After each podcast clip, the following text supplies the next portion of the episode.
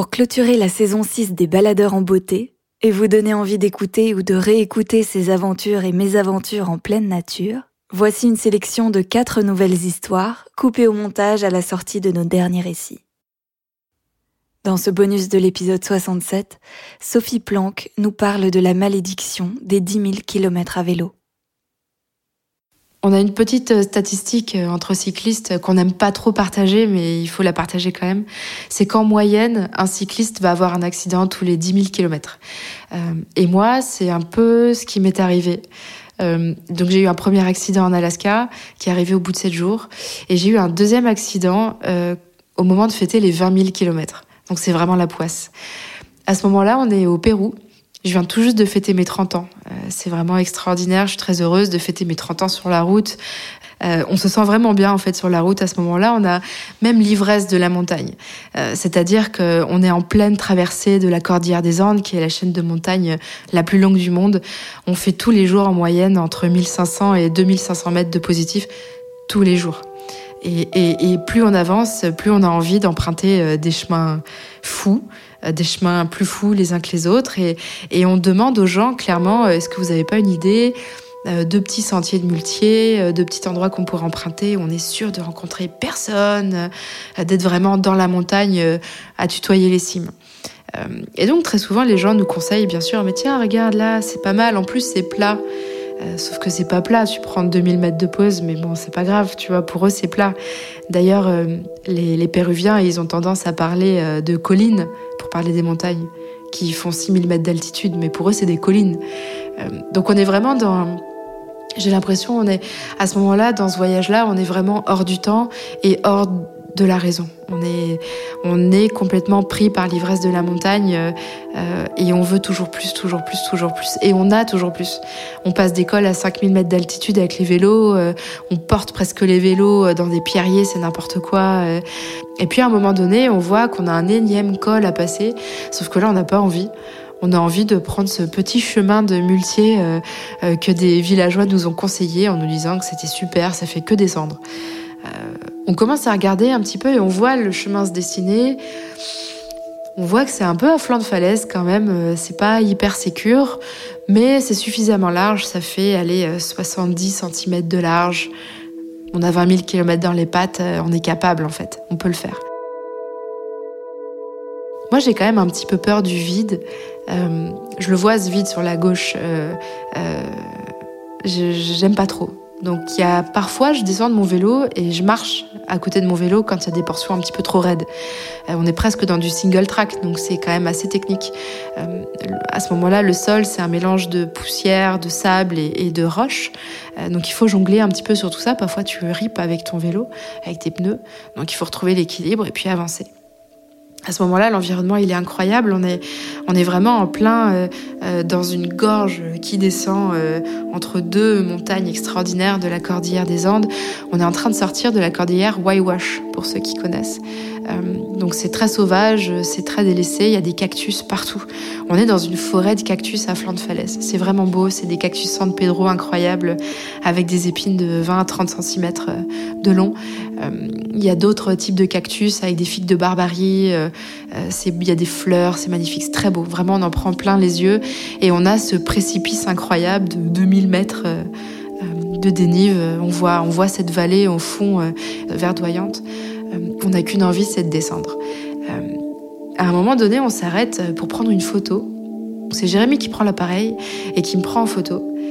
Et à ce moment-là, je commence à entendre un gros crack je sais pas ce que c'est à ce moment-là. Je regarde un peu autour de moi, c'est vraiment un crack étrange, quoi, que j'ai jamais entendu. Et en fait, c'est un cactus San Pedro qui est en train de tomber. Il est en train de se briser, de se casser, et il est tombé juste devant moi. Donc ce cactus qui tombe devant moi, c'est assez impressionnant. La tête du cactus, elle se détache et elle roule comme si euh, j'ai la tête qui roule devant moi. Donc là, on se dit bon, on va peut-être pas rester, on va avancer. Euh, donc je marche un petit peu avec mon vélo et puis bah, je, remonte sur le vélo et une petite portion de plat, mais avec quand même un petit précipice sur la gauche. Euh, donc je fais quand même attention. Je suis pas très rapide à ce moment-là. Je ripe avec mon pneu avant, je perds l'équilibre. Euh, et pour retrouver mon équilibre, là c'est clairement une faute de ma part, je mets le pied gauche à terre. Sauf que le pied gauche, c'est le pied qui est le plus proche du précipice. Et je suis si proche euh, du dévers que la terre sous mon pied s'en va. Et ça m'emporte à deux à l'heure dans le vide. Euh, à ce moment-là, j'ai le temps de me dire merde, c'est comme ça que je m'en vais. Et en fait, à ce moment-là, euh, donc je tombe, aucun moyen de me rattraper. Mon vélo me tombe dessus et je commence à faire 3, 4 roulés boulets. Euh, je tombe de 6, 7 mètres à peu près, euh, droit dans la pente. La pente, elle est tellement raide que j'arrive à m'agripper à rien du tout. Et sauf que là, je suis consciente. Contrairement au premier accident où euh, j'ai eu un gros blackout, là je suis consciente de tout. Je suis consciente de la chute, je suis consciente de la douleur que mon vélo me procure à me tomber dessus une, deux, trois, quatre fois. Et là, au bout d'un moment, je me dis, mais non, en fait, euh, c'est pas comme ça que je m'en vais, c'est pas comme ça que je veux partir, c'est trop ridicule. Donc là, je commence à gripper tout ce que je peux, ce que je pouvais pas faire au début. Euh, et la seule chose que je peux agripper, c'est des cactus. Donc je serre du plus fort que je peux ce qu'il y a autour de moi, c'est des cactus. Serrer très fort un cactus dans ses bras, lui faire un câlin, ça fait très mal. Euh, je réussis à me stabiliser dans la chute, en position scorpion, la tête en bas, le vélo sur moi et les mains euh, pleines de, figues de barbarie euh, qui me transpercent littéralement, surtout la main gauche, de part en part. Donc j'ai des épines qui me transpercent, qui rentrent d'un côté, qui sortent de l'autre, qui cousent mes doigts entre eux. Et je me rends compte surtout que je suis bloquée en fait. Je peux plus bouger. Je peux pas m'appuyer sur mes mains pour me relever parce que plus j'appuie, plus euh, les épines euh, bah, me font mal et transpercent. Euh, et je peux pas bouger mon vélo parce qu'il est très lourd. Jérémy, encore une fois, il est derrière moi. il hurle et il, plonge dans le ravin pour me récupérer. Il plonge, c'est un héros, Jérémy. Et donc il bazarde mon vélo. À ce moment-là, j'ai une grande chance, c'est qu'il y a une petite terrasse en fait dans le dévers. C'est grâce à ça aussi que je me suis arrêtée. Euh, si j'étais tombée 10 euh, mètres avant, 10 mètres après, c'était 300 mètres de dévers sans terrasse. Donc j'ai beaucoup de chance euh, dans mon malheur, encore une fois, une petite étoile. et donc là, Jérémy me relève il me remonte sur le, sur le, sur le sentier avec euh, trois bouts de cordelette euh, et il me pousse comme il peut. Lui, au passage, il se prend plein de plein d'épines aussi dans le corps. Euh, et là, c'est le moment de faire un état des lieux. comment ça va, Sophie? Là, je regarde ma main qui est ourdée d'épines et surtout qui est bleue. Il y a des œdèmes dans tous les sens. J'ai l'impression que mon bras est cassé en mille morceaux en fait. Donc là, je me dis, ok, mon bras est cassé, mais je suis debout, je peux marcher. Euh, on va me mettre à poil et on va voir euh, l'ampleur des dégâts. Et en fait, j'ai des épines strictement partout sur mon corps. Mais quand je dis partout, c'est partout. Et donc là, en fait, il se passe deux choses. La première, c'est qu'on sait qu'au Pérou, il n'y a pas de secours en montagne.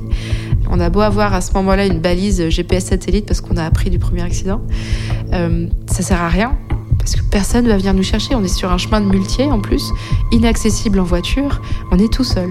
Donc il n'y a pas le choix. Il faut se défaire du maximum d'épines qu'on peut.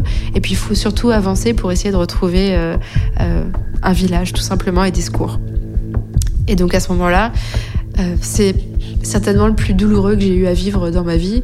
Euh, c'est cette pince mécanique qui retire au fur et à mesure les épines qui sont prises dans une chair et bien évidemment les chairs euh, avec le choc elles se resserrent autour des épines. Donc parfois il y a des petits bouts de chair qui s'en vont avec les épines, c'est très douloureux. Jérémy va tourner de l'œil 3-4 fois, il a failli vomir. donc ça ça dure une heure. À nettoyer, à penser comme on peut. Il y a des épines qu'on peut pas retirer, qui restent coincées dans le ventre, qui restent coincées dans les articulations. Donc celles-ci, on les laisse, on n'a pas le choix. Euh, et puis après, bah, il faut avancer. Il n'y a pas le choix non plus. Donc mes affaires, moi j'en prends un tout petit peu sur mon bras, le reste c'est sur le vélo de Jérémy, il prend tout. Et on avance, on avance, on avance. Euh, on avance jusqu'à trouver un village, mais en fait ce village il est abandonné sur carte. On pensait qu'on allait trouver des secours, mais non. Donc on avait marché déjà 9 heures pour retrouver ce village. On devra marcher une heure supplémentaire pour trouver un village. Et au total, il s'écoulera 40 heures avant de pouvoir aller à l'hôpital et d'avoir une anesthésie locale pour enlever le reste des épines.